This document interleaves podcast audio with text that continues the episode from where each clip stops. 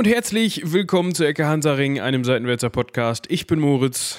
Alte Besetzung. Ich bin Michael. Nicht Eva. Und, nicht, nicht Eva. Das wird jetzt der Running Gag. Das wird der Running Gag. Dass der, die zweite Person dann immer sagt, entweder sagt sie nicht Moritz oder nicht Eva oder nicht Robin, je nachdem. Das ist richtig gut. Das machen wir jetzt. Das ist überhaupt nicht nervig. An dieser Stelle übrigens vielen, vielen Dank an Eva, die in der letzten Folge mich vertreten hat, krankheitsbedingt. Also ich, also ne, ich war Ihr also wisst, sie war krank, ja, und dann musste sie irgendwas machen und Moritz ist netterweise zurückgetreten und hat gesagt, genau. komm, ne, für deine Genesung kannst du auch mal eine Ecke Hansaring aufnehmen. Das ist gut für den Körper, gut für die Seele, gut für den Geist. Alle Vitamine sind drin, was auch immer. Wir sollten uns in Zukunft Bad Ecke Hansaring nennen. Warum? Ja, man sagt das doch immer so, wenn die, wenn die Orte so ein Bad davor haben, wie zum Beispiel Bad Oeynhausen, Ach. dann ist das so ein Heilkurort, weißt du? Und wir ich sind war beim, ich war beim englischen Arsch aber okay. Das spielt sich alles in deinem Kopf ab, Michi. Da kann ich nichts für. Also, weißt du, die Wege des Gehirns sind, Gehirns sind unergründlich. Ja, die Wege der Zunge auch, höre ich gerade. Ja, aber ich habe eine gute Ausrede, weil ja, ich hatte letzte Woche die Krankheitsvertretung, was nicht bedeutet, dass ich diese Woche wieder kerngesund bin. Deshalb äh, bitte ich Rücksicht zu nehmen an unsere verehrten Zuhörer und Zuhörerinnen. Äh, ja, ganz fit bin ich noch nicht aber hm, wie man kennt das so. Ich habe mal einen guten Spruch gehört, wenn man Grippe hat, dann dauert es, wenn man Medikamente einnimmt, zwei Wochen und wenn man keine Medikamente einnimmt, dauert es zwei Wochen. Also muss man da einfach durch. 14 Tage habe ich gelernt. Ja, gut, das macht den Witz witziger, weil es dann zwei ja. Wochen, 14 Tage ja. sind, zwei Wochen, glaube ich, verkackt, aber wie gesagt. Ihr wisst, was ich meine. Ihr, ihr, ihr, merkt schon, ihr müsst Rücksicht nehmen, ja, die Witze werden halb so gut von Moritz, aber ähm, ich, ich vergesse mal die Hälfte. Könnt ihr umgehen. Witzen. Wir können jetzt übrigens tatsächlich, weil wir letzte Woche so schön was ganz anderes gemacht haben, nämlich Alexander von Humboldt, können wir jetzt weiter römern. Ist das nicht schön, Moritz? Ja, es ist schön. Nicht, schön. dass ich nicht auch gerne mal was anderes als die Römer gemacht hätte, aber gut. Gibt's nicht. Muss mal wer anders krank werden. Du im Zweifel, damit ich mal was anderes bekomme. Obwohl es ist noch gar nicht so lange her, ne, dass, dass wir mal über was anderes gesprochen haben. Nö, Katakomben von Paris und so. Ja. Ne? Also beschwert euch nicht da draußen. Vom wegen hier, genau. nee, wir wollen keine Römer mehr, hat zwar niemand gesagt, aber gut. nee, eigentlich kriegen wir nur sehr nette, also sehr schön, die zu bekommen, sehr nette Mails mit, ähm, ja, Freudenbekundungen, dass wir immer noch römern und dass es doch spannend sei. Und tatsächlich auch viele schöne Vorschläge. Ich habe jetzt ähm, unsere Vorschlagsliste migriert ja, von ähm, unserem vorherigen gemeinsamen Google Doc in unser jetziges gemeinsames äh, Notion anklickbares, selbst mitdenkendes Datenbanksystem. Das ja. ist sehr angenehm. Ja, ohne es ähm, mir zu sagen. Oder hast du das während der, hast du das gesagt und ich habe es vergessen? Ich glaube, ich habe es gesagt und vielleicht habe ich es dir auch nicht gesagt. Ich glaube, du hast es mir nicht gesagt, weil ich bin dann in das Google Doc rein und es war nicht leer, aber so gut wie leer. So, weißt du, es ist so, als wenn man dann irgendwie nach langer Zeit in so einen Raum reinkommt und das, der ist ausgeräumt. Und dann liegt da so ein Zettel auf dem Boden, wo drauf steht, du findest uns jetzt hier. Und da war dann der Link zu Notion. Also, also Stimmt, ja, den habe ich reingetan. Ja, da bin ich dann, ja. ich konnte den Brotkrumen folgen. Ja, Schön.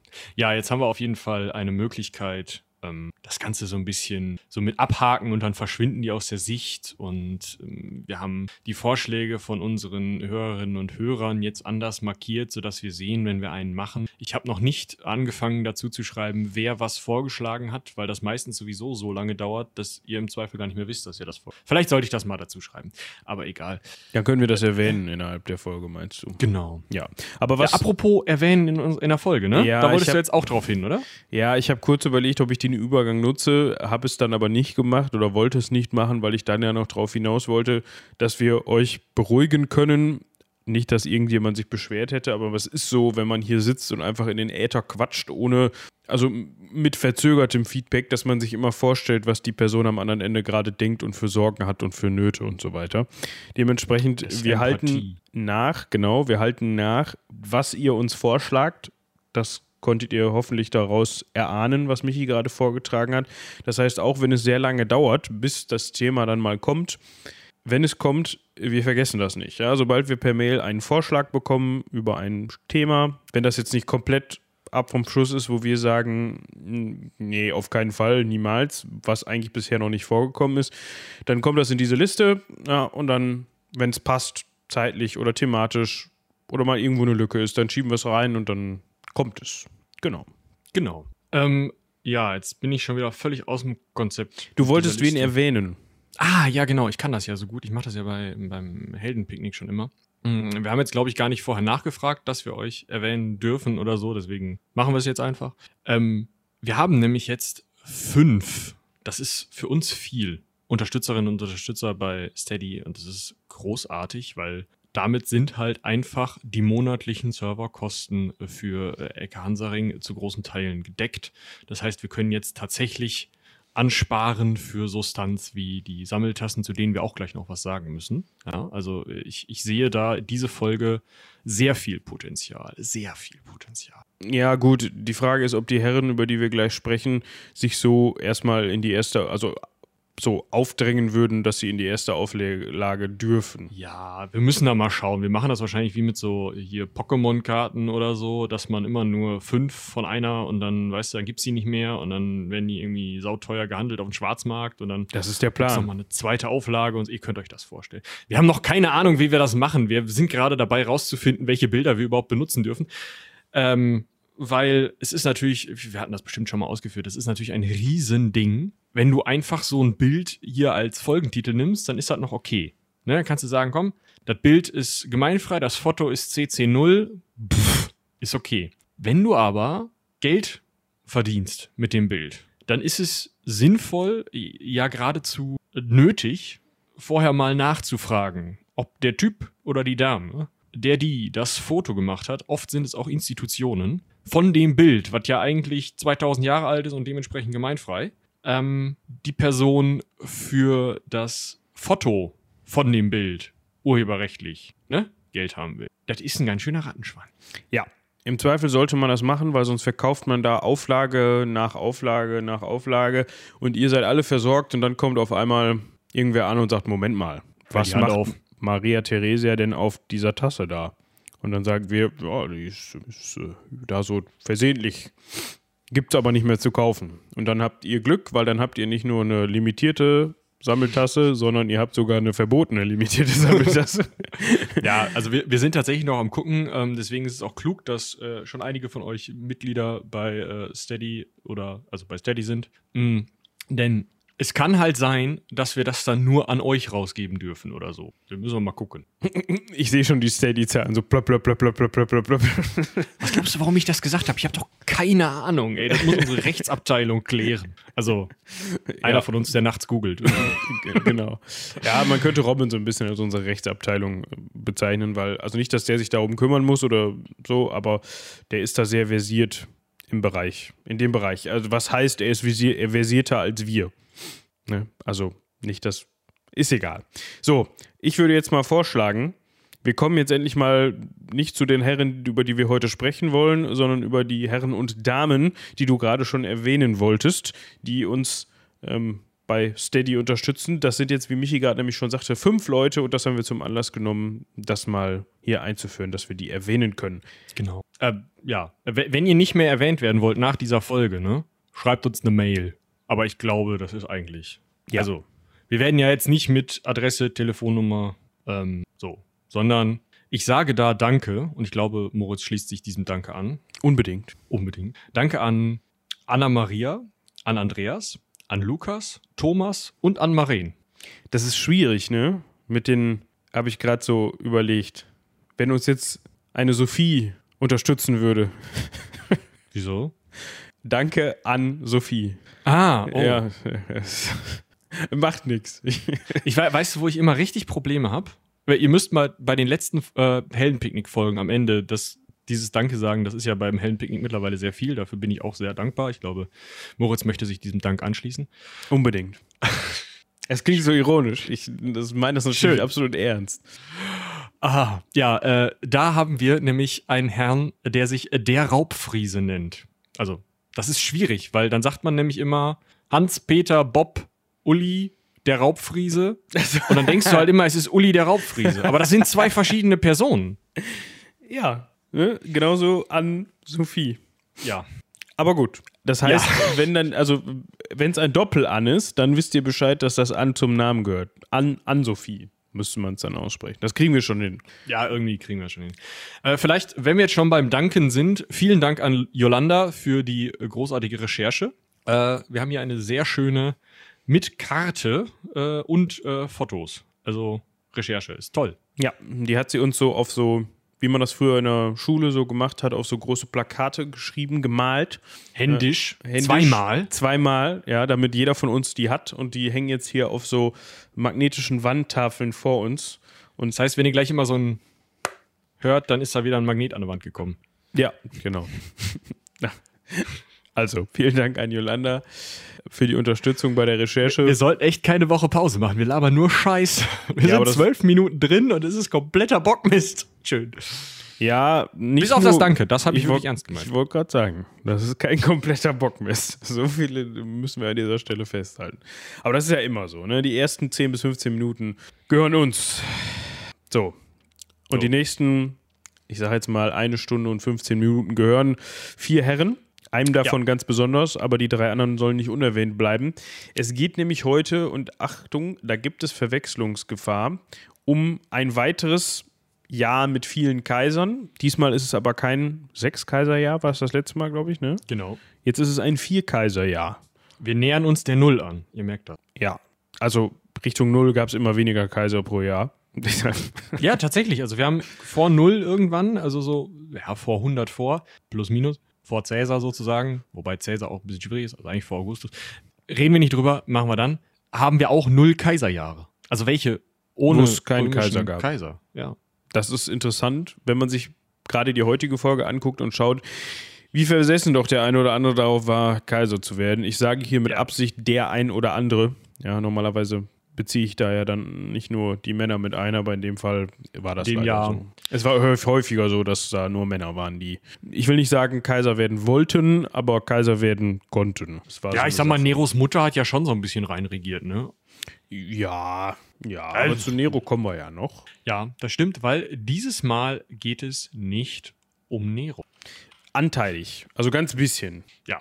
Also, wir schreiben äh, das Jahr 68 nach Christi äh, Geburt. Also jedenfalls. Äh, aber man geht davon aus, dass er 68 Jahre vorher geboren wurde, aber über Zeitrechnung. Wir können noch mal eine Folge über Zeitrechnung machen. Ich habe noch so ein Wow. Grote-Fan rumliegen. Ich glaube, unsere ZuhörerInnen sind schon jetzt völlig aus dem Häuschen. Weißt du, wie geil das ist? Ostertagsberechnung. Ich hatte einen Riesenspaß. Ich bin weggelaufen. Okay, lassen wir das. Auf jeden Fall schreiben wir das Jahr 68 äh, nach Christus, schreiben das Jahr 69 und das Jahr 70 in dieser Folge. Aber das Vier-Kaiser-Jahr ist so zwischen 68 und 69. Das ist das erste Mal seit, glaube ich, dem Krieg zwischen, also diesem Bürgerkriegsdings da mit Cäsar und später Augustus und ähm, Kleopatra und so, ihr habt die Filme alle gesehen. Diesem ganzen Komplex, dass es mal so richtig unklar ist, also so richtig unklar, wer jetzt als nächstes Kaiser wird. Ja. Und zwar können wir ja vielleicht erstmal kurz über die Ausgangslage sprechen. Wir haben eben schon gesagt, um Nero soll es heute eigentlich nicht gehen. Wir hatten Nero schon mal kurz auf dem Programm, kurz erwähnt in den Folgen über die jüdischen Kriege bzw. Aufstände. Und das ist auch so ein bisschen die Zeit, in der wir uns gerade befinden. Ja, das müsste der zweite jüdische Krieg gewesen sein. Genau, kurz danach. Genau, das war ja der, wo Nero sich mit rumschlagen musste. Ja, falls ihr da noch mehr von hören wollt und das in Gänze erklärt haben wollt oder dazu einfach mehr Infos haben wollt, dann hört gerne in die Folgen rein. Das müsste, also wir haben zwei Folgen dazu gemacht. In der ersten Folge ging es um den ersten jüdischen Aufstand bzw. Krieg und dann in der ähm, nächsten Folge haben wir die beiden weiteren abgehandelt. Ja, also da müsstet ihr in die zweite Folge reinhören. Könnt natürlich auch gerne in die erste reinhören. Dann seid ihr da up to date. Und das ist so die Zeit, in der wir dann jetzt unser Augenmerk von aus der judäischen Provinz bzw. syrischen Provinz, wie auch immer, verhackstücken wir in der Folge, rüberrichten wollen auf äh, Italien.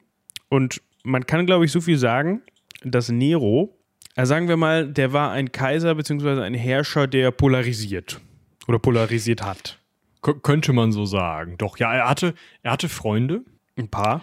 Er hatte auch ähm, Menschen, die jetzt vielleicht nicht so ganz mit seiner, also Art zu regieren ist ein schwieriges Wort. Die wollten ihn tot sehen. Ja, ja. Städte anzünden. Das ist, das müssen wir noch mal diskutieren. Ja, ich weiß. Aber Ja? ich sage das jetzt einfach mal so, weil das ist ja das, was man kennt. Ja, deswegen Ja. gibt es ja hier das Programm, mit dem man CD-ROMs. Das finde ich tatsächlich, also ich glaube, der Mensch, der da auf diesem, in diesem Glasturm, ja, mit dem Chef und den drei Leuten, der da ähm, als letzter saß und dann so, wie, wie sollen wir unser neues Brennprogramm nennen? Hm, vielleicht äh, Writing CD. Hm. vielleicht äh, Word Data. Wie wär's mit Nero? Burning ROM. Und dann hatte man ihn schon so in der Hand. Ja, und das Fenster war schon, war schon fast kaputt. Moment mal. Das ist gut. So, so glaube ich. Genau. Also das war eine Alter, Audio-Memes. Leute. Ja, und jeder weiß jetzt, welches Meme du gemeint Bam. hast. Ja. Da gehen wir jetzt nicht weiter drauf ein. Wer es nicht weiß, der tut mir leid oder die tut mir leid. Gut, also wir haben festgehalten, Nero, schwierige Person. Ja, Ist mit Vorsicht zu genießen. Da gab es den einen oder die andere, die gesagt haben, brauche ich jetzt nicht hier. Ne? So, und einer von denen war unser erster Protagonist, ja, das war der Herr Servius Galba, ja, ein ähm, alter Patrizier, Senator, gehörte da zur Elite in Rom, ne, hoher Adel im Endeffekt, war gerade Statthalter geworden, also war nicht gerade geworden, sondern war Statthalter in äh, Hispania Tarraconensis. Wenn wir uns das einmal anschauen, das ist im Endeffekt ganz Spanien, außer unten und links. Also Ja. ist schon ähm, der Großteil der iberischen Halbinsel. Und äh, ja, die hatte er so unter seiner Fuchtel. Und der hat halt irgendwann gesagt, wisst ihr was? Hier in Spanien bei mir, ja, da läuft's. Bei Nero in Rom, ja, da ist sowieso nur irgendwie Schauspielerei und äh, Tanz und sowas. Der macht hier den ganzen Tag nur Kultur, nichts mit irgendwie Krieg oder so. Oder regieren, generell. Nichts mit Regieren, alles scheiße. Außerdem verschenkt er den ganzen Tag Geld. Ist auch vielleicht eine doofe Sache. Können wir da nicht mal was gegen tun? Und alle anderen aus dieser antineronischen Bewegung, finde ich auch ein schönes Wort, antineronisch, äh, haben Das, sich das, so. das ruft auch, oder das, das schreit eigentlich viel mehr. Das ruft nicht mehr, sondern es schreit nach einem T-Shirt. So. Antineronische Bewegung. Ja, so, und dann noch so, ein- so, so ein. Oh, ich ich höre das Merchandise klingeln. Ja, und dann noch so ein Logo da drauf, weißt du, so ein möglichst martialisch aussehendes und dann geht man rum und macht irgendwelche Demos, Anti-Nero-Demos oder so.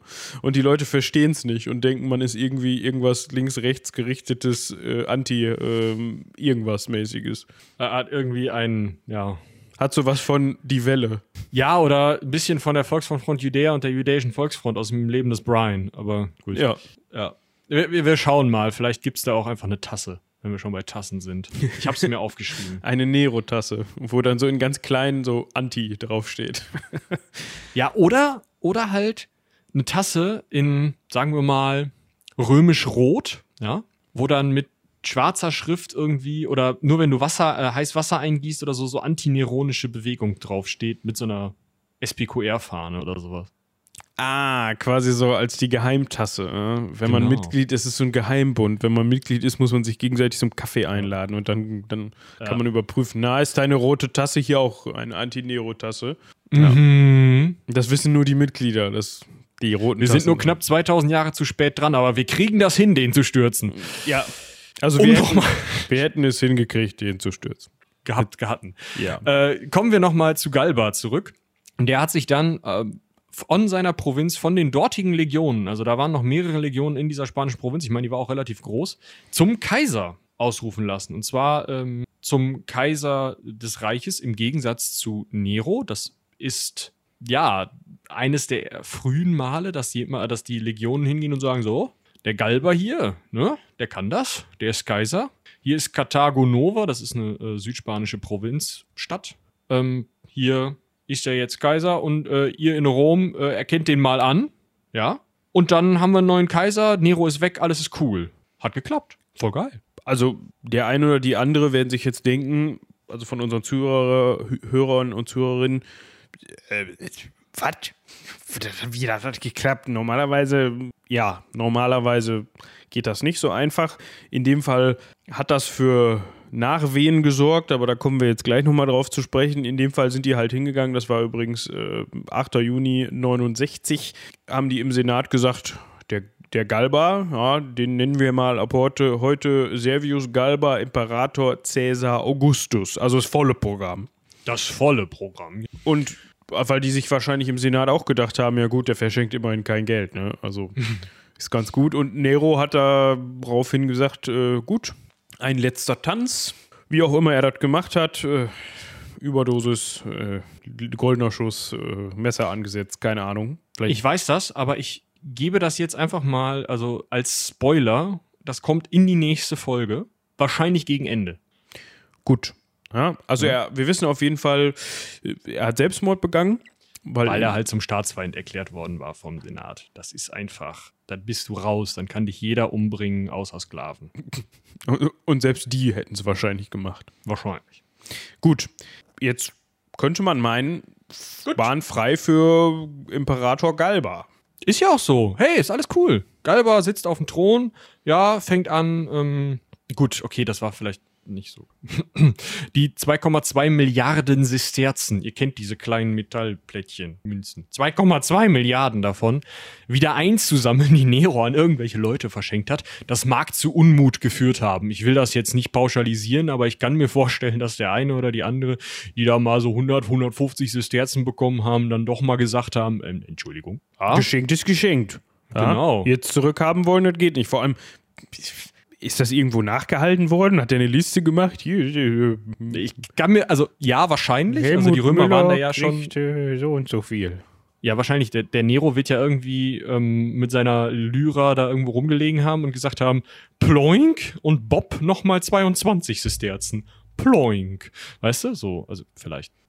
Das ist eher so die Peter Ustinov-Darstellung. Wir müssen da wirklich über Nero reden. Aber. Ähm, Unbedingt. Ja, das war halt einfach ein Typ, der nicht auf den Kaiserthron gehört hätte. Der war, konnte viele andere Sachen sehr gut, aber Kaiser nicht. Auf jeden Fall hat er sowas gemacht und irgendwer wird sich das dann aufgeschrieben haben, um das dann verschenken zu können. Weißt du? Weil Nero ist ja nicht hingegangen und hat irgendwie einfach nur mit Geldpaketen um sich geworfen, sondern hat das ja nur delegiert. Also das war jetzt nicht so wie auf dem Karnevalsumzug mit dem, mit der hey, uh. nicht Konfetti, was, wie heißt das nochmal? Kamelle. Was Kamelle, ja. Ich bin da nicht so im Thema, äh, Entschuldigung. Ja, Ostwestfalen. ähm, genau. Das hat, damit, nee, das hat mit meinem Wohnort nichts zu tun. Also selbst wenn ich direkt in Köln, ja, quasi oh, da. Ich glaube, wir verlieren jetzt Hörerinnen und Hörer. Ich, ich, ich sag ja gar nicht, also ich äußere mich ja einfach gar nicht negativ über Karneval, sondern ich sag nur, dass wenn ich, dass ich dafür nicht empfänglich bin. Darf ja jeder machen, was er will. Also nicht alles, aber das meiste. Also mache auch schon wieder ein Fass auf jetzt hier. Aber ich möchte das nicht. Okay. Ah. Naja, auf jeden Fall hat der Galba versucht, geschenktes Geld zurückzuholen. Das ist schon mal eine Scheißidee. Und außerdem hat er neue Beamten eingesetzt, die aber dummerweise in vielen Fällen korrupt waren. Und korrupte Beamte sind einfach im römischen Staat immer wieder ein Problem, weil wir hatten ja schon mal drüber gesprochen, dass Staat und ähm, äh, Staatskasse beziehungsweise und Verwaltung gar nicht so nah zu, oder so zusammenhingen wie hier. Also es war nicht so, dass es da wirklich getrennte Kassen gab, sondern so ein Stadthalter hatte halt aus seiner Kasse die Stadthalterschaft zu bezahlen, Bauwerke und sonst was, hat aber auch die Steuern bekommen, er selber. Und dementsprechend war das oft bei Beamten eben auch so, dass dann, also so einem Steuerbeamten wurde im Zweifel mal schnell gesagt, pass mal auf, du erhebst jetzt da und da die Steuern und ich weiß, da sitzen so und so viele Leute, das heißt, ich bekomme von dir so und so viel Geld an Steuern, bitte. Und wie viel der dann wirklich sozusagen ganz unten erhebt, das konnte man nicht unbedingt immer nachhalten. Natürlich konnte man sich da beschweren, es gab ein Rechtssystem, da sprechen wir auch noch drüber. Aber der Punkt ist, die, also diese Korruption war schwieriger zu bekämpfen und schwerwiegender als manch andere Korruption in späteren äh, staatlicher, bürokratischer geführten Staaten. Wo wir gerade von Korruption sprechen, ich habe noch eine Filmempfehlung, falls ihr die noch nicht gesehen habt. Auch ein Thema, über das wir nochmal sprechen könnten. Ähm, wenn man krank ist und im Bett liegt und nichts anderes zu tun hat, als äh, irgendwelche Streaming-Dienste zu konsultieren, ja, dann guckt man auch schon mal ganz schnell die ersten beiden Staffeln Narcos durch. Ja, also für alle, die das nicht kennen, Lebensgeschichte von Pablo Escobar und so weiter und ne, dann, wie das so abgelaufen ist in, in, in äh, Kolumbien. Das war auch spannend da mit Korruption. Ne? Also guck mal rein, können wir auch vielleicht sogar nochmal drüber sprechen. Über den Pablo. Ja, den Pablo. Ja, äh, kommt auf die Liste. Obwohl, das ist halt so eine Sache, eigentlich müsste man erst die Serie gucken und dann unsere Folge hören, weil sonst spoilert man sich für die Serie. Und ich wage jetzt mal zu behaupten, dass die Serie ich lehne mich weit aus dem Fenster, aber vielleicht spektakulärer oder unterhaltender ist als unser Gelaber. Ja, das weiß ich nicht. Bildgewaltiger, auf jeden Fall. Oh, apropos, ah, das können wir, können wir das schon spoilern? Ich denke, wir können das schon spoilern. Äh, haltet mal den spontan-spontan-Feed im Auge. Ja. So. Ich bin, als ich das gehört habe, ich bin vom Sessel ja. gefallen. Wozu führt es, wenn du geschenktes Geld wieder haben willst und nur korrupte Beamte, Beamte, schön, Beamte einsetzt? Was sagt das Volk? Was sagen die Soldaten, die auch mit diesen Beamten zu tun haben, denen teilweise Geld geschenkt wurde? Die sind schwer begeistert, würde ich sagen. Blöd. Ja, fanden die scheiße. Dementsprechend, ähm, ja, außerdem war bei Galba noch das Problem, er war schon relativ alt und hat dann, also hat dann sich nicht mit sich selber einigen können, wen er denn zum Nachfolger ausruft, damit das alles in geordneten Gang geht.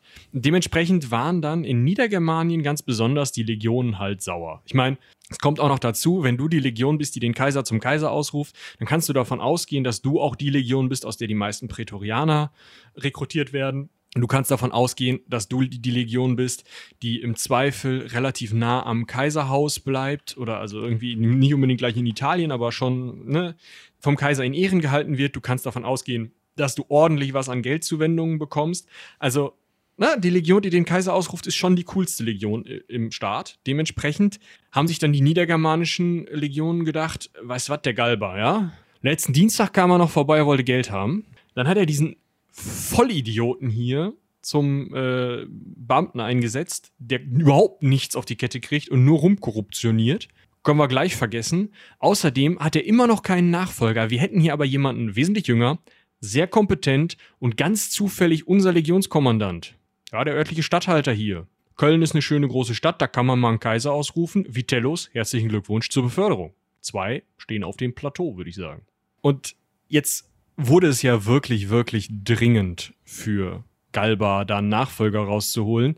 Denn wenn der Vitellus schon in Köln meint, er müsste kaisern, dann muss man ja dann einfach mal gucken, dass man sich, ähm, dass man sozusagen das eine, eines der Probleme zumindest, nämlich dieses Nachfolgerproblem aus dem Welt, äh, aus dem Welt schafft.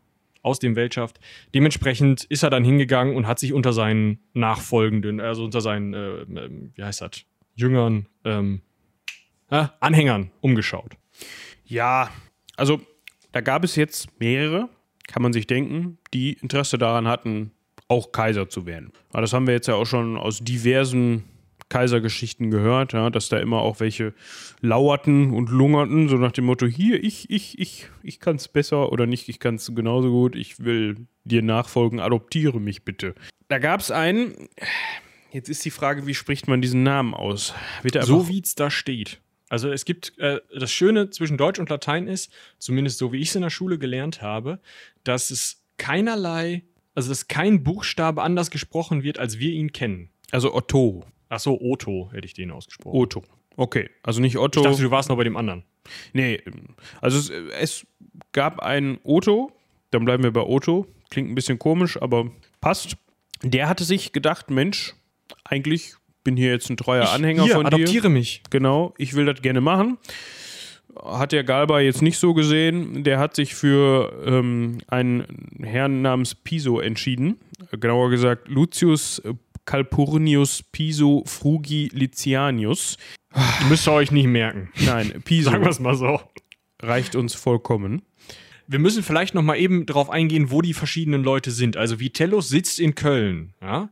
Galba Piso und Otto sitzen schon in Rom. Die sind aus ne, Neukarthago rüber nach Rom. Das ist jetzt, glaube ich, relativ wichtig. Ja, und auf jeden Fall fühlt sich Otto ziemlich auf die Füße getreten, als der Galba gesagt hat, ja, nee, der nicht, ich nehme lieber den Piso.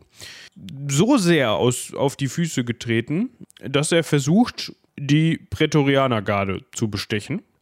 Bei dem einen oder der anderen dürfte es jetzt klingeln. Prätorianergarde. Ja. Institution schwierig, gerade für Kaiser.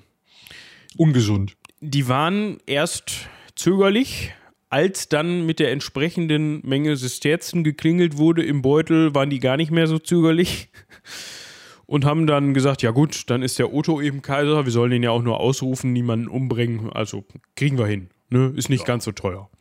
Imperator Marcus Otto Caesar Augustus. Schöner Titel, ja.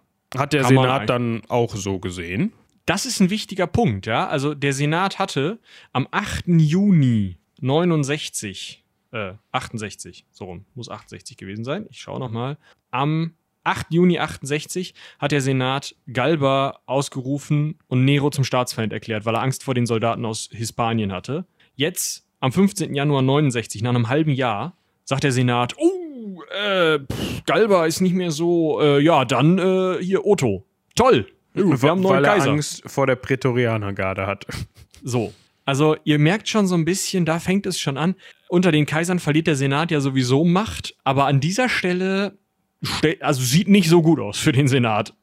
Nee, ähm, es hat dann auch dafür gesorgt, dass am selben Tag noch Galba auf dem Forum Romanum von Aufständischen getötet worden ist. Also Es darf ja auch keine zwei Kaiser geben, das ist wie beim Highlander. ist richtig. Die haben sich dann da direkt, die haben das Problem gesehen und haben das gelöst. Da gab es kein Vertun. So, Bums und zu. Genau. Jetzt haben wir also, um das nochmal zusammenzufassen, immer noch äh, Vitellius, nee, Vitelluis, Vitellus? Vitellius? Vitellius, war schon richtig. Vitellius. Ja. Der sitzt immer noch in Köln. Und dann haben wir jetzt Otto, der sitzt in Rom. So, und von diesem Herrn, den wir eben mal angesprochen haben, Piso, der war ja nur eigentlich der von Galba proklamierte Nachfolger. Den könntest du eigentlich vergessen. Ja? Also der hat ja keinerlei Macht oder in irgendeiner Weise Möglichkeiten darauf Einfluss zu nehmen. An dem ist das Amt des Kaisers quasi vorbeigegangen. Ich weiß nicht, ob er im Nachhinein nicht vielleicht sogar gesagt hätte, Mensch, finde ich jetzt gar nicht so schade, wenn man die weiteren Entwicklungen sich anschaut. So, Ja, ich finde auch gerade nicht raus. Ah, doch, am 15. Januar 69 hm, ah, ist der Piso leider auch, ähm, ja, also. also der Otto hat da Kaputt. nichts dem Zufall überlassen, meinst du? Nee, es wäre ja auch, also es darf ja keine zwei Kaiser geben, auch keinen Nachfolger. Ja. So, jetzt war dem Otto aber durchaus bewusst, ich sitze zwar in Rom, aber so richtig steht meine Herrschaft noch nicht auf den stabilsten Füßen. Ja, die sind eher so tönern und wackelig. Ich Er könnte hatte mal. die Prätorianergarde, hey, komm, Ja, das ist schon also mal- man darf das gekauft. nicht unterschätzen. Ja, also auch eine, man denkt dann da immer so an so 20 Mann, die irgendwie dann im Palast rumstehen und sich in die Nase popeln. Nee, das waren durchaus fast in Legionsstärke, also Truppen in Legionsstärke. Das war jetzt nicht so, dass das, wie gesagt, nur diese, diese paar Mann waren. Das, je nachdem waren das schon mehrere tausend Mann. Gut, trotzdem wusste er, ja, gerade die Legionen, die aus Niedergermanien kommen, beziehungsweise die Truppen, die der Vitellius da zur Verfügung hat, könnte schwierig werden. Ich frage mal an, was der vom Doppelkaisertum hält. Ja, also Ja, es ist halt auch ein kurzer Weg, ne? Also von Köln einfach mal eben geradeaus runterlaufen geht wesentlich schneller als irgendwo aus Britannien oder sagen wir mal aus Syrien. ist richtig. Das wusste der Vitellius auch, hat sich gedacht, Doppelkaisertum sehe ich jetzt nicht. Es kann nur einen geben. Und was genau macht der Otto da eigentlich in Rom? Also, Genau, wir müssen, wir müssen da mal hin. Wir müssen da mal dran. Hat er dann auch gemacht, relativ zügig, ganz zum Missfallen von Otto, weil der konnte sich nämlich in der kurzen Zeit, in der, wie Michi gerade schon sagte, Vitellius aus Köln mit seinen Legionen dann mal Richtung Süden marschiert ist, nicht mehr verstärken. Also man hätte ja durchaus noch irgendwie Legionen im Donau- Donauraum gehabt oder zum Beispiel in Syrien oder Hispanien oder wie auch immer. Also Legionen gab es genug. Nur die in der Kürze der Zeit irgendwie ranzukarren, war einfach nicht möglich. Das heißt, es kam zur Schlacht ähm, bei Bedriacum. Die Zur ersten erste Schlacht. Zur ersten Schlacht von Bedriacum. Das liegt in ähm, ja, Italien. Italien, Oberitalien, heutige Toskana. Und Otto, man kann es sich denken, unterlag in dieser Schlacht und hat dann, so wie es offensichtlich zu dem Zeitpunkt Mode war, zwei Tage später dann auch Selbstmord begangen. Also es wird überliefert, sagt zumindest Sueton.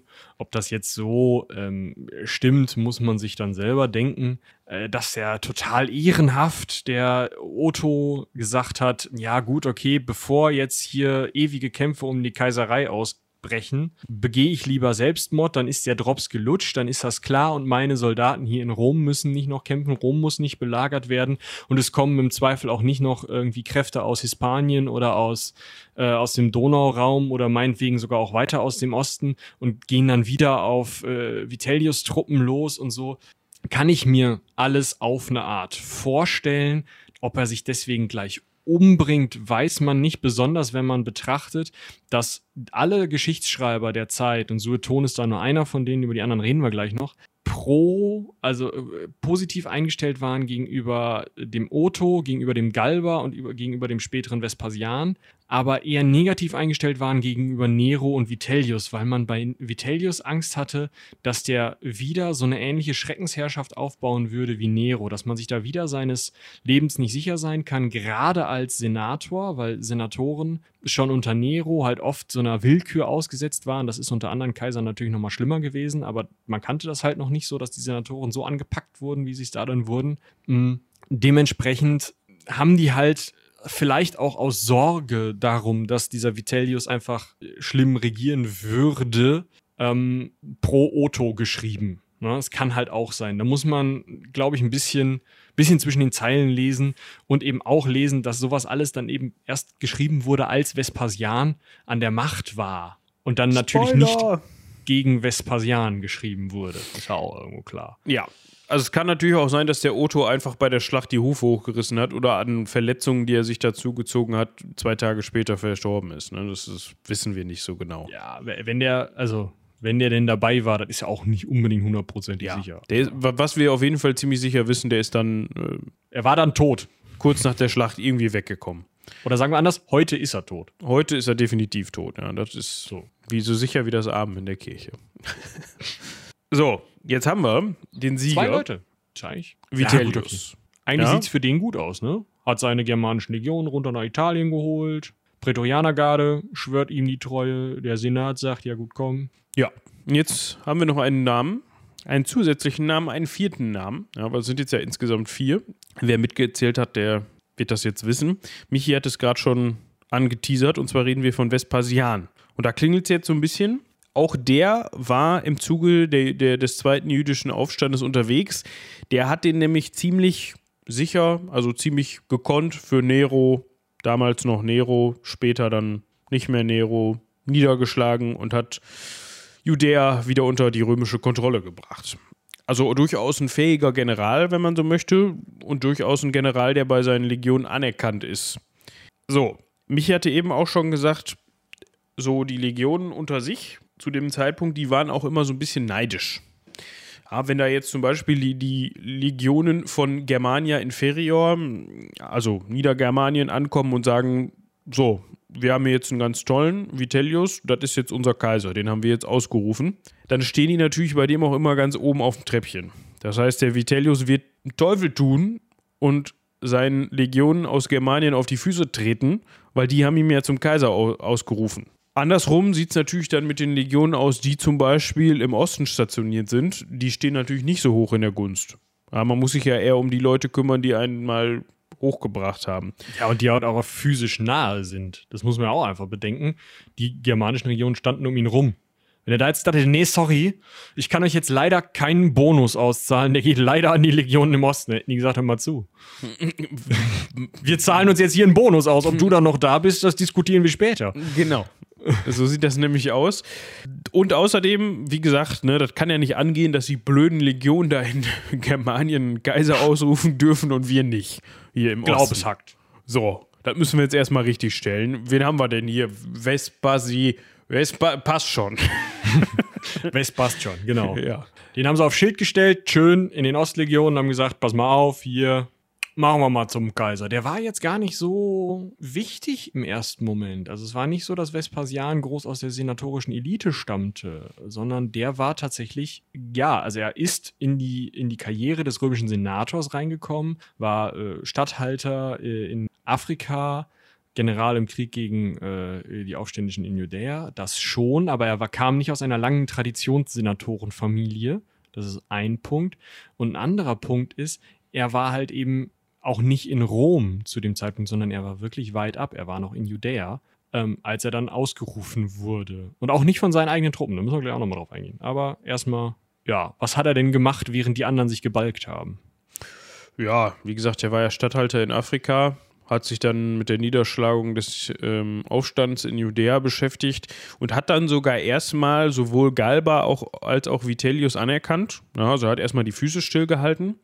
So, das ist ja eigentlich auch sinnvoll, ne? wenn man sagt, okay, wir halten uns jetzt erstmal zurück. Dann aber kam der Moment am 1. Juli 69. Da ist Wir halten das noch mal kurz, äh, gucken noch mal kurz nach. Da ist Vitellius jetzt zwei Monate unangefochten Kaiser. Nach zwei Monaten geht der Präfekt von Ägypten, Tiberius Julius Alexander, vergesst den Namen wieder, aber der Präfekt von Ägypten, nicht Vespasian selbst, hin und schwört, lässt seine Truppen auf Vespasian als Kaiser schwören. Sieht natürlich total geil aus, ne? Richtig Understatement. Ich war das nicht.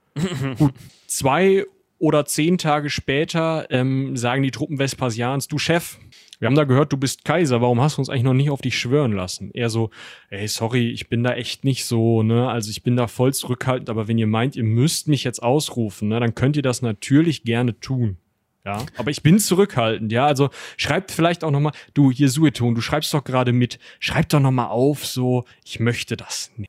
Ja, unterstreich's nochmal. Das war, das war so im Suff und äh, ich konnte mich nicht wehren und dann. Äh, Bescheidenheit, ja, Genau. Richtig. Bitte. in Großbuchstaben. Ich meine, die haben alles in Großbuchstaben geschrieben. Aber Und, und Sueton so, alles klar. Also, die werden aufgestellt, Vitellius als zweiter Nero, ähm, irgendwie Gewaltherrschaft, andauernd kommen irgendwelche Leute weg, total, äh, ja, äh, wie heißt das? Willkürlich, gerade die Staatsfinanzen nicht im Griff, denkt nur an seine Legionen, blöd. Und auf der anderen Seite so ein militärisch leistungsfähiger, wirklich gut kämpfender Vespasian, der ja schon den letzten wirklich großen, schwierigen Aufstand in den Quellen steht gerne mal sowas wie die schwerwiegendste militärische Krise seit der Varusschlacht, ja. Ähm, die hat er in Judäa gelöst. Ja, gelöst ist ein schwieriges Wort. Also er hat einfach den judäischen Aufstand niedergeschlagen, der ja im Zweifel eine Abspaltung Judäas bedeutet hätte. Das geht ja für Römer nicht. Du kannst nicht einfach aus dem Reich austreten. Ähm, er ist von jemand anderem ausgerufen worden, ist zurückhaltend, ist nett. Mm, Das einzige, also ist total kompetenter Militär. Das Einzige, was fehlt, ist halt das Ansehen, weil er halt nicht aus einer so langen äh, Familientradition kommt und die Majestas, die sogenannte Hoheit des, äh, des Kaiseramtes. Also er war noch nicht so göttlich legitimiert und sowas.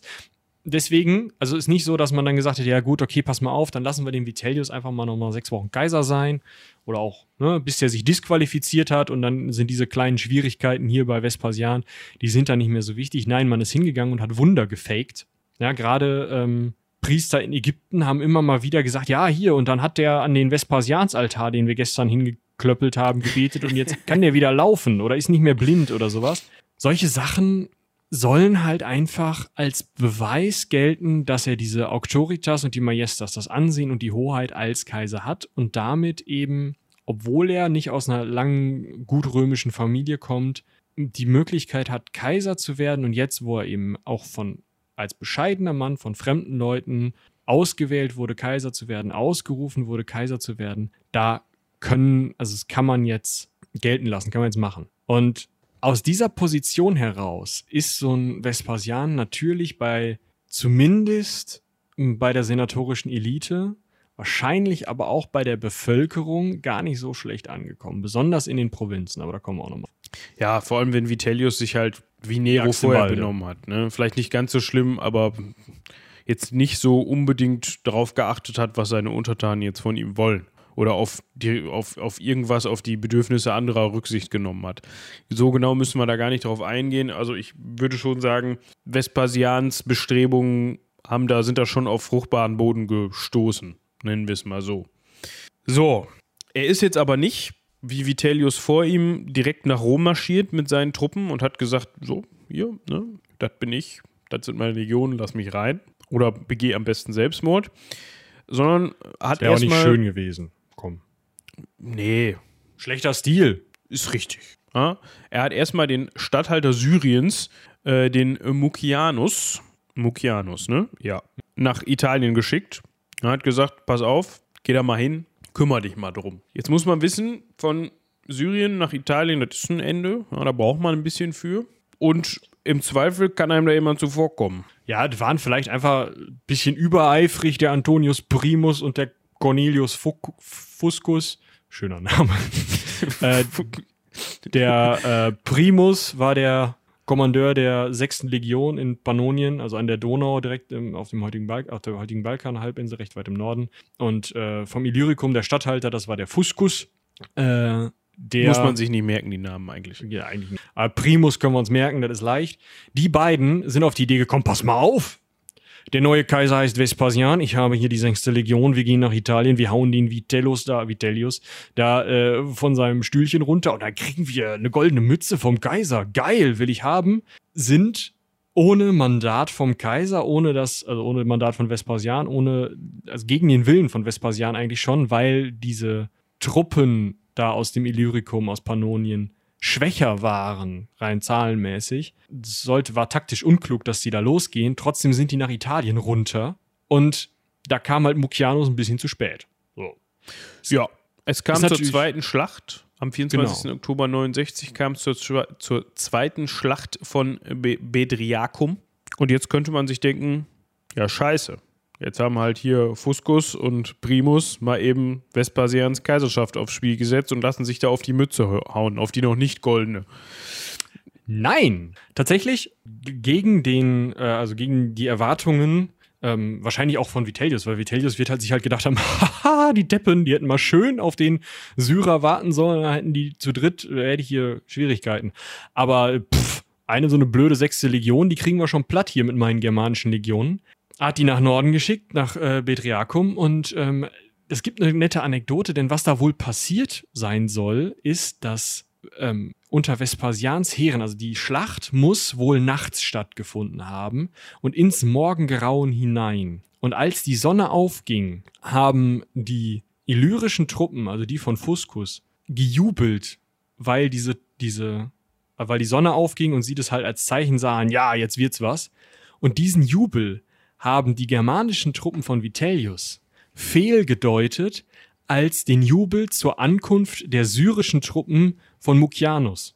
Und haben dann gedacht, Kacke, jetzt sind da noch zwei Legionen Freunde. Rom hat Mauern, Tschüskis. Und haben sich dann erst in eine Vorstadt von, also eine Stadt vor Rom zurückgezogen, die ist belagert worden, ähm, nicht so richtig verteidigt worden und dann halt Richtung Rom zurückgezogen.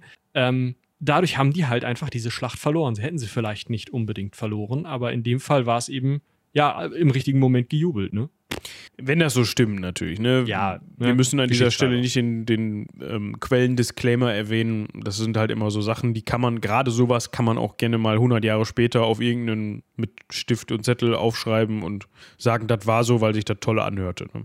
Die unter, unter eigentlich unterlegenen Legionen von Vespasian, die sich dann durch eine List oder nicht mal List, sondern die sich dann ja, ähm, durchgesetzt haben, weil die Truppen von, wie heißt der Mann, Vitellius, Vitellius, so dämlich waren. waren. Ja. Ja, Das klingt natürlich schöner, als wenn man sagt, ja, wir haben den einfach auf den Kopf gehauen, fertig. Jetzt, Vitellius ist ja auch gar nicht ganz blöde gewesen. Ich meine, sonst hätte er das auch nicht versucht und hätte das auch nicht so gut geschafft mit dem ähm, Kaisern. Also bis zu einem gewissen Punkt. Er ist dann hingegangen und gesagt, pass mal auf, ich bin jetzt zwar rechtmäßiger von Senat und Volk akklamierter Kaiser. Also nicht nur von seinen Truppen, sondern der Senat hat zugestimmt, das Volk hat zugestimmt, alle haben gejubelt, dadurch ist er Kaiser. Aber scheinbar kommen da Leute, die das nicht möchten und deswegen möchte ich jetzt bitte abdanken. Ich möchte die Kaiserwürde nicht dem Typen, der da mit den Truppen kommt, über bekloppt.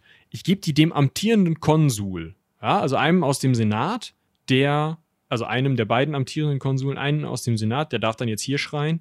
Der kriegt die Kaiserwürde und der darf sich dann von den Truppen von Vespasian, also der kommt aus der Flavia-Familie, deswegen liest man häufiger, dass das die flavischen Truppen waren. Ähm, von diesen flavischen Truppen, von Vespasians Truppen, der, der Konsul, der darf sich dann von denen auf den Kopf hauen lassen. Und äh, ich, also Vitellius, ich ziehe mich einfach wieder nach Köln zurück und mache da wieder den Stadthalter. Ist doch alles cool, oder? Und die Leute in Rom haben halt gesagt, hör mal zu, du bist hier Kaiser von äh, Senatesgnaden, von Volkesgnaden, von Truppengnaden, von der Göttergnaden. Du kannst die Herrschaft nicht einfach abgeben. Und das wird immer so ein bisschen diskutiert, ob das jetzt das Problem war, dass er das nicht durfte und deswegen noch mehr Rückhalt verloren hat, ob das sowieso nur ein Move war, um zu sagen, hey, komm, wir, ähm, also ich, ich wäre ja so bescheiden, ich würde die Herrschaft ja abgeben, ist ja alles cool, um irgendwie die Reihen seiner Anhänger wieder zu, zu kitten und zusammenzuschweißen. Ist alles schwierig. Worauf es auf jeden Fall hinausläuft, ist Vespasian oder Vespasians Truppen unter anderem sein Sohn Domitian ist dabei, weil die Leute aus äh, Syrien dann auch langsam dazukommen. Ähm, Vespasians Truppen kommen nach Rom. Vitellius ist immer noch Kaiser und zieht sich auf den Kapitolhügel zurück. Dabei schickt er aber vorher noch Truppen raus ja, vor die Stadt, die sollen kämpfen, die drehen sich aber um und wollen auch gegen Vitellius kämpfen. Also Vitellius steht wirklich mit dem Rücken zum Wand, äh, Brücken zur Wand, beziehungsweise alleine umzingelt auf dem äh, kapitolinischen Hügel, auf den, äh, an dem wichtigsten Tempel des Reiches, im, also mit dem Kaiserpalast daneben dran, ähm, und soll sich jetzt verteidigen. Ähm, ja, dabei hat es ziemliche Verluste gegeben. Also das war wohl ein ziemliches Scharmützel ähm, innerhalb und um den Palast oder nicht den Palast, sondern den Tempel, also das Kapitol herum. Ja, also Kapitol, man kennt vielleicht die sieben Hügel Roms. Ja, also auf jedem Hügel befindet sich eben ein wichtiger Tempel bzw. eine wichtige Einrichtung. Das Kapitol war eins davon. Da können wir an anderer Stelle vielleicht nochmal darauf eingehen, wie Rom da aufgebaut ist, beziehungsweise welche wichtigen Gebäude Rom besessen hat. Und man sagt, der Vitellius hätte vor allem, hätte nicht, also der war so mit dem Messer zwischen den Zähnen, dass ihm das auch egal gewesen wäre, wenn er das Gebäude niedergebrannt hätte. Also den, das Kapitol, was ja als wichtigster Tempel Roms galt. Ich bin mir nicht sicher, hat das, ich, es ist glaube ich nicht niedergebrannt zu dem Zeitpunkt, aber ähm, Zumindest hat er es in Brand gesteckt. Ne? Ach so, er also hat es in Brand schon. gesteckt. Okay, das, äh, das äh, wusste ich zu dem oder wusste ich nicht. Ähm, auf jeden Fall auf beiden Seiten hohe Verluste. Viele von Vespasians Männern sind zu dem Zeitpunkt gestorben. Zum Glück nicht sein Sohn, Domitian. Jetzt bin ich gerade unsicher. Haben wir über den schon mal gesprochen? Ich glaube, den hatten, der war doch irgendein Kaiser, den wir mal so angeschnitten. Wie auch immer, auf jeden Fall, also sein Sohn ist zum Glück nicht gestorben. Aber das war nochmal so ein kleiner Rückschlag für die Truppen Vespasians, weil da halt, wie gesagt, viele Truppen draufgegangen sind. Am Folgetag, ja, also wir, befanden uns im, äh, am, äh, das Ganze hat stattgefunden am 19. Dezember 69. Am 20. Dezember 69 kommt dann die Verstärkung. Aha, die flavischen Truppen marschieren in Rom ein und schaffen es, die ja, wenig verbliebenen Anhänger Vitellius, also da war wirklich nicht mehr viel los, der hatte wirklich nicht mehr viele Truppen bzw. viel Rückhalt, schaffen es, die niederzustrecken und ähm, Vitellius endgültig zu schlagen. Ich weiß jetzt gar nicht, was aus Vitellius geworden ist, ob der innerhalb dieser Kampfhandlung gestorben ist. Tatsächlich. Ähm, man weiß nicht genau, äh, wie er jetzt, ähm, also innerhalb der Kampfhandlung nicht, sondern kurz danach, aber äh, man weiß nicht genau, äh, wo er jetzt gefunden wurde, weil Sueton berichtet, dass er sich in der Pförtnerkammer des Kaiserpalastes versteckt habe und außen davor einen wilden Hund angebunden hat. Cassius Dio berichtet, dass er sogar sich in einem Hundezwinger versteckt hat. Was genau er jetzt gemacht hat, weiß man nicht, aber man hat ihn gefunden, man hat ihn äh, auf die dafür vorgesehene äh, dämonische, Treppe geführt, dort zu Tode gefoltert, an einem Haken durch Rom geschleift und in den Tiber äh, geschmissen. Das ist so die übliche Vorgehensweise mit Staatsfeinden in Rom. Ne? Also das hätte man mit Nero auch gemacht, hätte man ihn denn bekommen lebend. Das ist also das Ende des Vitellius. Ja, hat gar nicht so lange gedauert. Nee, hat gar nicht so lange gedauert. Ich kann aber gerade noch mal eben auf Domitian eingehen. Domitians Nachfolger hieß Nerva, war nicht sein Sohn, sondern ein Senator und Nervas Nachfolger ähm, hieß Trajan. Ach so. Und deswegen haben wir schon mal über ihn gesprochen. Deshalb haben wir Domitian schon mal angesprochen. Ja, ja, genau. ja. Da klingelt was. Ich wollte gerade sagen, der Name kam mir bekannt vor. Es hätte auch sein können, dass wir eine ganze Folge über den gemacht haben und ich habe es vergessen. Aber schön.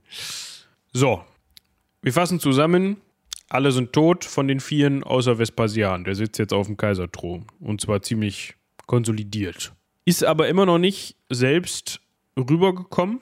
Ja, also hat immer noch selber in Syrien gesessen, beziehungsweise heutzutage würde man das als Nahen Osten bezeichnen, glaube ich. Oder als Kleinasien, wie auch immer. Hat seinen Sohn erstmal wirken lassen. Ja, als Den Domitian weiterhin. Genau, ja, von dem wir eben gesprochen haben. Und hat erstmal geguckt, wie läuft das überhaupt an da drüben? Bevor ich mich da jetzt nach Rom begebe und mich da hinsetze und dann im besten Fall wieder gestürzt werde, wir warten jetzt erstmal ab, was da passiert. Ich kann schon mal spoilern, es hat alles geklappt. Ja, aber ist doch eigentlich schön. Ja, wir haben jetzt Ruhe in dem. Ja, also ganz in Ordnung. Vespasian sitzt in äh, Syrien, sein Sohn regiert schon mal so ein bisschen, ist übrigens der zweite Sohn. Vespasian hatte noch einen ersten Sohn. Kommen wir gleich noch zu. Und jetzt ist erstmal das Prinzipat, diese von Augustus begründete Herrschaftsform, als Erbmonarchie ja eigentlich. Also Nero war der Letzte, der das geerbt hatte. Die ist jetzt eigentlich auf eine Art zerbrochen, aber der mit Söhnen gesegnete Vespasian stellt die natürlich jetzt auf eine Art wieder her. Und damit kann er sich selber auch als großer ja, Retter der Republik wieder aufstellen, als zweiter Augustus sozusagen. Das hilft ihm natürlich sehr bei der ähm, Reputation, bei dieser Auctoritas, bei dieser Majestas, die er braucht, um über die eigentlich ja senatorischen Galba, Otto und Vitellius, die ja auf eine Art viel mehr Recht haben, Kaiser zu werden, um über denen zu stehen. Das ist schon mal sehr, sehr gut. Der Senat verliert aber immer mehr Macht, weil man natürlich merkt, der nickt sowieso nur jeden Dulli ab, der sich da irgendwie mit einer Armee vorbei bequemt. Und ähm, ja, also am Ende ist es so, dass Vespasian als derjenige, der zum ersten, als erstes zurückhaltend ist und als zweites die östlichen Truppen unter sich hat. Das ist ja später, da haben wir schon mehrfach drüber gesprochen. Im Osten sitzen meistens mehr Truppen der Pater wegen und in Germanien sitzen viele Truppen, sonst halt nicht besonders viel aber der mit den östlichen Truppen packt es meistens auf den Kaisertrupp. Und der konnte sich durchsetzen, derjenige, der ja die moralischen Anforderungen vielleicht für einen Kaiser darstellt, aber nicht unbedingt jetzt die adligen Anforderungen. Also ist man da tatsächlich irgendwie pragmatisch vorgegangen. Das finde ich eigentlich mal ganz cool. Das klingt ja fast gut. Aber es ist natürlich, es ist natürlich auch von der senatorischen Geschichtsschreibung gefärbt. Das muss man auch sehen, ne? Du, ganz du, wichtig, die Leute, die über ihn geschrieben haben, haben zu seinen Lebzeiten und zu seinen Regierungszeiten geschrieben. Und dann ist natürlich er wesentlich beliebter als die Typen, die es nicht gepackt haben. Du meinst, das klingt ja halbwegs nach rational, normal denkenden Menschen. Und das in Rom. Und das in Rom, ja. Gut. Also man kann vielleicht einfach nochmal festhalten, wie Michi gerade schon sagte, ne, die, die mit den größten Truppen, also die mit dem größten Truppenaufkommen gewinnen. Und in dem Fall, gut, der Senat hat da natürlich nochmal zugestimmt, aber im Endeffekt, ja, was, was blieb ihm anders übrig? Also das war dann halt nur nochmal so ein, so ein, ja, okay, ja, ja, das ist schon in unserem Sinne. Uns fragt zwar keiner, aber mach mal. das, ja, also es ist jetzt keine Entmachtung des Senats, aber er verliert durch diese Vorkommnisse natürlich schon mehr an Macht, als jemals zuvor, wenn man so möchte. Ne? Gut, Vespasian, der sitzt jetzt auf dem Thron. Schauen wir noch mal eben drauf, wie es jetzt mit ihm weitergeht. Äh, gilt ja schon eher als, also wenn man sich ein bisschen auskennt, wenn man schon mal ein bisschen was gehört hat, jetzt nicht als unerfolgreicher Kaiser. Wir wollen jetzt vielleicht noch mal eben kurz darauf eingehen, wie das denn zustande gekommen ist, was er denn jetzt noch gemacht hat, nachdem er sich in diesem vier Kaiserjahr oder in diesen vier Kaiserjahren, um ehrlich zu sein, durchgesetzt hat. Oder was er da gemacht hat. Ne? Also er hatte natürlich schon die militärische äh, ja, Legitimation dadurch, dass er Truppen in Rom hatte, hat aber dann nochmal einen Triumphzug abgefackelt. Ne? 71 nach Christus, als er dann endlich nach Rom gekommen ist. Da hat er dann gesagt, so, jetzt zeigen wir nochmal, dass wir militärisch die Eier in der Hose haben, hier alles gerade zu halten. Das ist gut. Wir haben jetzt eine neue Provinz. Gut, das ist eine Abspaltung von einer alten Provinz. Egal. Wir haben eine neue Provinz Judäa und ich bin jetzt hier derjenige, der sich Judäa Capta auf die Münzen schreiben kann. Schon mal gut, oder? Das ist gut. Das ist, ja. Ich meine, es hat sich jeder irgendwas auf die Münze geschrieben. Das machte man einfach so, aber Judäa Capta da drauf zu schreiben, ist schon, ist schon nicht schlecht. Also Eroberung Judäas, übersetzt, ne? Ja, gefangen, also ist gefangen oder ist gepackt oder so. Ja. Achso, ich dachte Capta wäre. Ja, gut, aber du bist der Lateinexperte. Ja. Ja, zweiter Punkt. Ähm, tatsächlich, das ist eigentlich auch ein cooles Symbol, aber tatsächlich schafft es Vespasian als erster legitimerweise wieder zu sagen, wir haben Ruhe im Reich. Es greift keiner von außen an, wir haben keinen Bürgerkrieg, es herrscht Frieden im gesamten römischen Reich. Die Pax Romana ist hergestellt. Das zeigt man, indem man die Tore des Janustempels zumacht, denn wenn die zu sind, herrscht Frieden im Reich. Eigentlich hatte Augustus das mal geschafft und nach ihm keiner mehr, jetzt wieder Vespasian. Nero hat sie trotzdem mal zumachen lassen, obwohl nicht Frieden war, aber das ist eine andere Geschichte. es ist so typisch Nero irgendwie wieder, ne? Ja. Ist mir doch egal, wir machen jetzt zu. Es zieht. hat er bestimmt nicht gesagt, aber. Wahrscheinlich nicht. Wahrscheinlich auch, wenn dann auf Latein. Aber egal. Ja. Und die, der dritte Punkt, womit er sich halt legitimiert hat, ist, ähm, dass er sich einfach als zweiter Augustus dargestellt hat. Wie ich gerade schon gesagt habe, diese Befreiung von dem Tyrannen Vitellius und dieses ähm, wir haben jetzt hier als äh, Vespasian, wir haben Frieden im Reich gebracht, wir sind jetzt diejenigen, die Ruhe in die ganze Sache gebracht haben, die den Senat wieder achten, die das Militär achten und so weiter und so fort. Das alles lässt man auch auf Münzen prägen, lässt sich als Augustus auf die Münze prägen. Das hilft natürlich. also man, zum Titel gehört auch Augustus, aber dieses sich im gleichen Bild darstellen, in, der gleichen, in der gleichen Haltung darstellen auf den Münzen, neuer Augustus auf die Münze schreiben und sowas. Das ist halt alles sowas, dieses, hey, Leute, ich bin der starke Mann hier im Reich, ich habe für Frieden gesorgt, ich bin wie Augustus damals und unter Augustus war doch alles gut. Ja, genau. Jetzt hat man so ein Reich, jetzt muss man das auch halten. Das hat er gemacht und hat auch wieder zwei Punkte dabei beachtet, zwei Punkte dabei besonders hervorgehoben. Zum einen hat er, also es war ihm natürlich bewusst, dass das Heer dazu beigetragen hat, dass er da sitzt, wo er jetzt sitzt, beziehungsweise wo er da zu dem Zeitpunkt gesessen hat. Und das wollte er auch achten und hat dementsprechend dem Heer besondere Aufmerksamkeit zukommen lassen. Er wollte ja auch dass die nicht im Zweifel morgen wieder losmarschieren und sagen, oh, guck mal, da hinten, da ist aber einer, der sieht aber besser aus als du und ähm, der verspricht uns aber mehr Sold in der Tasche. Dementsprechend laufen wir jetzt hinter dem her. Um das zu verhindern, hat er umstrukturiert. Das heißt, er hat teilweise Legionen aufgelöst und andere Legionen äh, versetzt. Das ist eigentlich total klug, ne? Also, ja. wir haben ja schon mehrfach darüber gesprochen, dass es ein Problem sein kann, wenn die Leute aus der Gegend kommen, in der sie als Legion sitzen, weil dann kennen sie da jeden, können da äh, irgendwie sich äh, in Wäldern verstecken oder so, wenn mal was ist. Sie können, ähm, ja, haben halt zum Beispiel den Stadthalter, kennen den schon ewig, können den äh, wissen, wie sie den zum Kaiser ausrufen können, können sich da relativ lange halten. Ähm, äh, es ist alles gefährlich, was sich lange an einem Ort hält und ins Brodeln kommen kann. Also geht man hin und geht, äh, teilt halt eine Regio Legion auf, beziehungsweise nimmt sich eine Legion und sagt, ihr kommt ja jetzt hier aus Spanien, dann setzen wir euch mal nach Neuss und ihr hier aus Neuss, ihr geht mal bitte nach Ägypten und ihr aus Ägypten, äh, ihr könnt mal in ähm, Griechenland aufpassen, bitte. So, und wenn man das macht, dann hat man natürlich überall Leute, die als einzigen Fixpunkt immer den Kaiser und das Reich haben. Das ist super hilfreich. Ja.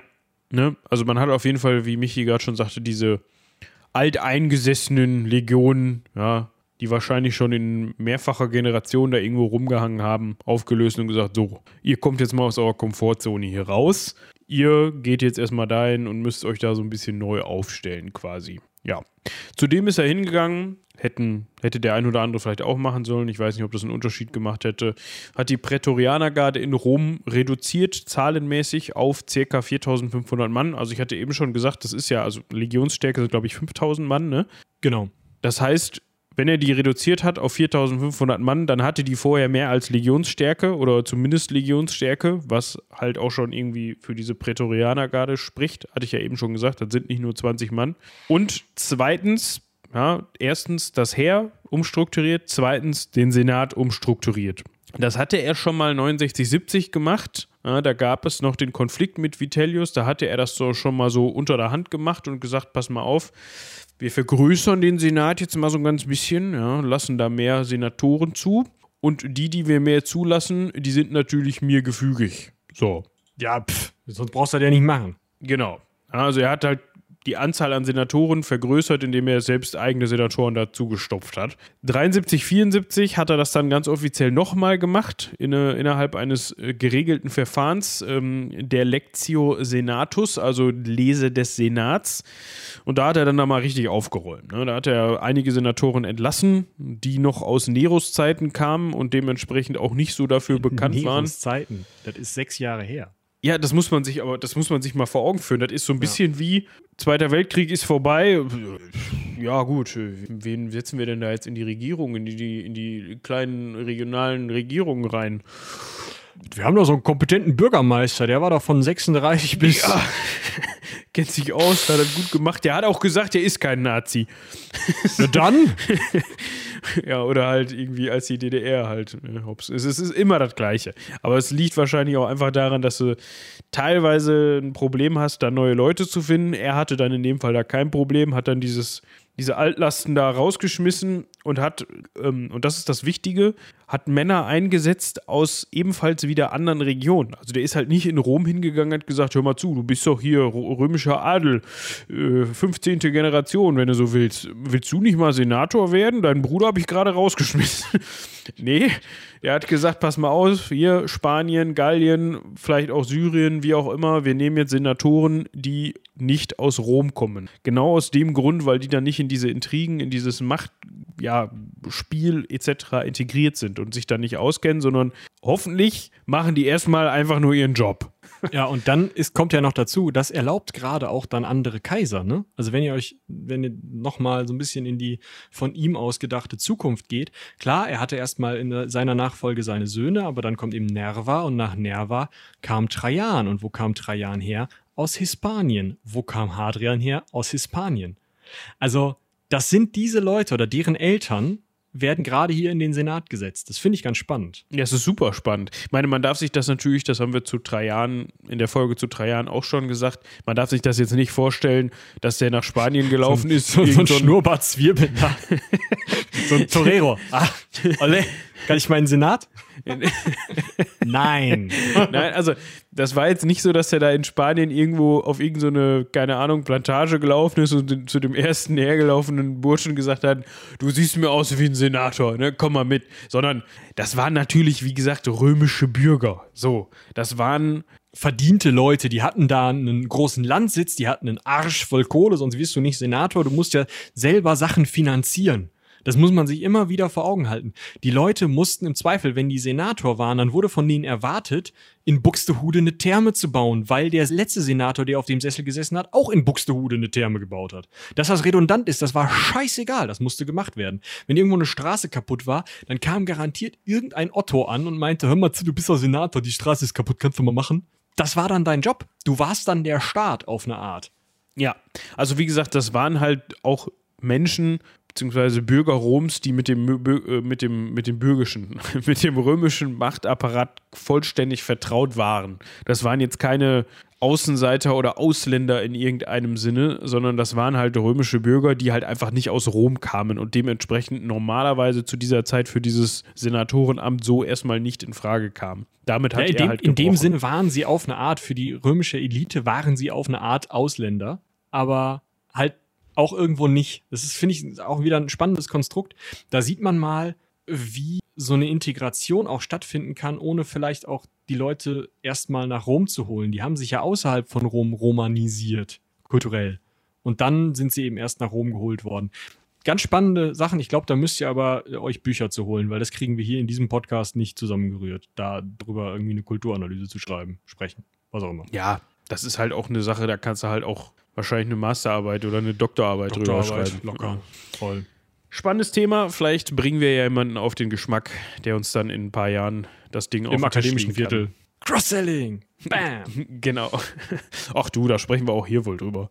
Ja, wenn also. die dann nicht zweieinhalbtausend Seiten stark ist, wie manch andere Doktorarbeiten. Genau, dann kommen wir noch zu zwei eher langweiligen Sachen. Ja, wir reden über Finanz- und Steuerpolitik, ein bisschen Wirtschaft. Und zwar haben wir da äh, zum einen äh, eine Sache, die bei Vespasian äh, so ein bisschen ja der Fleck auf der weißen Weste ist. Er wird als Geizkragen beschrieben. Er wird als Statthalter der Provinz Afrika schon ähm, ja, es ist ein bisschen schwierig. Es ist eigentlich meiner Meinung nach nicht geizig, sondern habgierig äh, dargestellt. Und zwar soll der eine sehr rigide Steuerpolitik durchgeführt haben. Das heißt, er soll wirklich geguckt haben, wo genau wer wem Steuern zahlen muss, geschaut haben, dass da auch wirklich alles ankommt. Und wenn ihm das zu wenig war, dann hat er halt die Steuern erhöht. Wurde nicht groß diskutiert, dann wurden die Steuern erhöht. Und das geht halt auch als Kaiser weiter. Das hat er, äh, er hat die Steuersenkungen, die Galba irgendwann angeordnet hat, um zu sagen, ja, komm Leute, ich bin jetzt hier der neue Kaiser, wir machen erstmal was Nettes, Steuersenkung und so. Vespasian hat gesagt, hör mal zu, ich habe hier genug Militär, dass wir das durchsetzen können. Die Staatskasse ist leer. Diese ganze Bürgerkriegsscheiße, jeder ist hingegangen und hat aus dem, was so mehr oder weniger als Staatskasse, das sind Teile vom privaten Vermögen Neros und den anderen Leuten, die dann da eben jeweils zum Staatsfeind erklärt wurden, das fällt dann an den Staat, wobei der Staat dann wieder eine Person ist. Ähm, diese Kassen sind leer, der Haushalt ist ruiniert, es wird mehr ausgegeben, als eingenommen wird. Das können wir so nicht machen. Und anstatt dann hinzugehen und zu sagen, gut, dann lösen wir irgendwie fünf Legionen auf, dann wird dann schon wieder passen, ist der halt hingegangen und gesagt, erstmal die Steuersenkung hier von Galba, die nehmen wir zurück. Gut, die Nummer mit dem Geld zurückschenken, was Nero, das ist blöd, das machen wir nicht. Aber wir können ja sonst einfach, wir können uns das über die Jahre zurückholen. Wir, wir drehen die Steuern einfach mal auf elf. Ja, für manche Leute wurden die Steuern tatsächlich verdoppelt. Ähm, das heißt, er hat wahrscheinlich um die 4 Milliarden Sesterzen eingenommen, sagt die Forschung. In den Quellen steht 40 Milliarden, aber ihr kennt das mit dem Nullen wegstreichen. Mm. Um die 4 Milliarden Sesterzen über Steuern eingenommen, um den Staat wieder in gerade Lage zu bringen. Und das über neue Steuern und über Steuererhöhungen. Ja, ist jetzt halt die Frage, ob man das als, also es kommt immer darauf an, womit man das vergleicht. Ja. Wenn, du, wenn du sagst, Fleck auf der weißen Weste, er hat halt einfach schon darauf geachtet, dass der Staat genug Geld in der Kasse hat. So. Da gibt es so eine Anekdote, man kennt vielleicht den Begriff Geld stinkt nicht oder die Aussage Geld stinkt nicht und das soll angeblich darauf zurückzuführen sein, dass sein zweiter Sohn Titus, also wir hatten eben von Domitian gehört, äh, er hatte, wie Michi schon sagte, einen zweiten Sohn namens Titus, der soll ihn, ja, ihm vorgehalten haben, dass er eine Pissoirsteuer plane. So. Und der hat dann ihm, dann hat Vespasian ihm halt so einen Haufen Sesterzen unter die Nase gehalten und gesagt, ob das denn jetzt schlimm riechen würde. Und dann hat er gesagt, nee, eigentlich nicht. Und dann sagte, hat Vespasian gesagt, und doch kommt es vom Urin. So, und daher soll eben dieser Spruch kommen, Geld stinkt nicht, auch wenn man, in Klammern, auch wenn, wenn man es von einer Pissoirsteuer bekommt. Es ist vielleicht nochmal ganz interessant, in Rom wurden öffentlich ähm, Amphoren aufgestellt, in die man reinlullern konnte, weil man das für die Lederherstellung unter anderem, für die Färberei und so, also für verschiedene Dinge brauchte man das. Das heißt, es war nicht so, dass irgendwie aus Gründen aus Spaß irgendwelche Leute Pissoirs aufgestellt haben, sondern die haben damit ja auch Geld verdient. Und an der Stelle ist Vespasian halt hingegangen und hat gesagt, yo, da hätte ich gerne was von. Und ich meine, das hat sich bis heute gehalten. In Frankreich heißen öffentliche Klos Vespasien. Ja, also wisst ihr Bescheid, na, wenn ihr von Vespasien in Frankreich redet, dann werdet ihr in die richtige Richtung gewiesen. Könnt ihr jetzt klug scheißen. Was ich auch noch ganz nett finde, und deswegen fand ich auch das, also das ist ja schon diese äh, Pecunia non olet, also äh, Geld stinkt nicht Anekdote, ist ja schon so eine Sache. Aber es wird ihm ja schon angekreidet in den Anekdoten über ihn, dass er so geizig war. Man soll ihn kurz vor seinem Tod tatsächlich gefragt haben, äh, was ist denn, wo kostet, also er soll gefragt haben, was, was, was kostet denn so, wenn ich jetzt hier öck und dann müsste man mich ja irgendwie ne, hübsch Sarg, hört die Todesfolge, also die Sterben in Rom-Folge. Und dann hat man ihm gesagt, ja, pass mal auf, äh, ich rechne das mal durch, Sarg, Klageweiber, Klageweiber, Klageweiber, diese Wachsstatue, ähm, ja, so 10 Millionen Sesterzen. Adler war ja, ja Kaiser. Genau, so ein Krempel halt. Und dann hat er gesagt, pass mal auf, bevor wir da jetzt anfangen, das irgendwie aus der Staatskasse zu machen und sonst wie was, gebt mir doch einfach von den 10 Millionen 100.000 Sesterzen, damit kann ich irgendwas tun, mir, weiß ich nicht, eine neue Zeitung kaufen oder so. Und wenn ich tot bin, schmeißt er mich in Dieber. Ist mir lieber, als wenn ich tot 10 Millionen noch für meine Beerdigung ausgeben muss, beziehungsweise genau. der Staat. Hat ja. man dann nicht gemacht. Habe ich mir gedacht. So, jetzt hat er genau. Geld eingenommen, ja, genau. Durch seine Steuerpolitik, ja, hat also ordentlich zugelangt, was das anging, hat es aber auf der anderen Seite auch wieder investiert. Es ist jetzt nicht so, dass er wieder wie der Drache aus der Hobbit auf seinem Goldschatz sitzen geblieben ist und gesagt hat, das ist alles meins, ich bade da jetzt drin wie Dagobert Duck, sondern er hat das halt auch wirklich klug investiert, das Heer saniert, die Verwaltung saniert, ähm, hat aber auch wirklich Prestigeprojekte gestartet. Na, das heißt, hat seine Steuern auch in Bildung zum Beispiel investiert oder eben auch in, ähm, wenn man so möchte, Hilfsprojekte. Ja, das kann man jetzt nicht mit heute vergleichen, irgendwie Brot für die Welt oder dergleichen, sondern in seinem Maße für damalige Zeit Hilfsprojekte. Ja. Also zum Beispiel in notgeratene Städte oder sowas. Genau, Straßen sanieren und so. Wie gesagt, das ist ja der, das, was man macht als Kaiser, aber auch als Statthalter. Ist eigentlich nett. Ja, ne, also es ist natürlich auch wieder so ein Punkt, wo man sich selbst so ein bisschen mit hervortun kann und wo man auch nochmal so ein bisschen als toller Hecht gelten kann. Ne? Ja. Das hat er ein paar Jahre gemacht, ja, neun Jahre ungefähr. Dann als 69-jähriger Mann hat er die Hufe äh, hochgerissen und zwar ist auch nochmal so ein Anekdötchen, der hat scheinbar viel kaltes Wasser getrunken, aber auch darin gebadet und solche Sachen. Ähm, wohl auch gerade getrunken. Und das war damals die Meinung der Ärzte, würde seine Gedärme in Mitleidenschaft ziehen. Also schlechter Gesundheitszustand, irgendwas mit Magen und Darm. Trotzdem kaisert er noch weiter, dann halt im Liegen, geht trotzdem.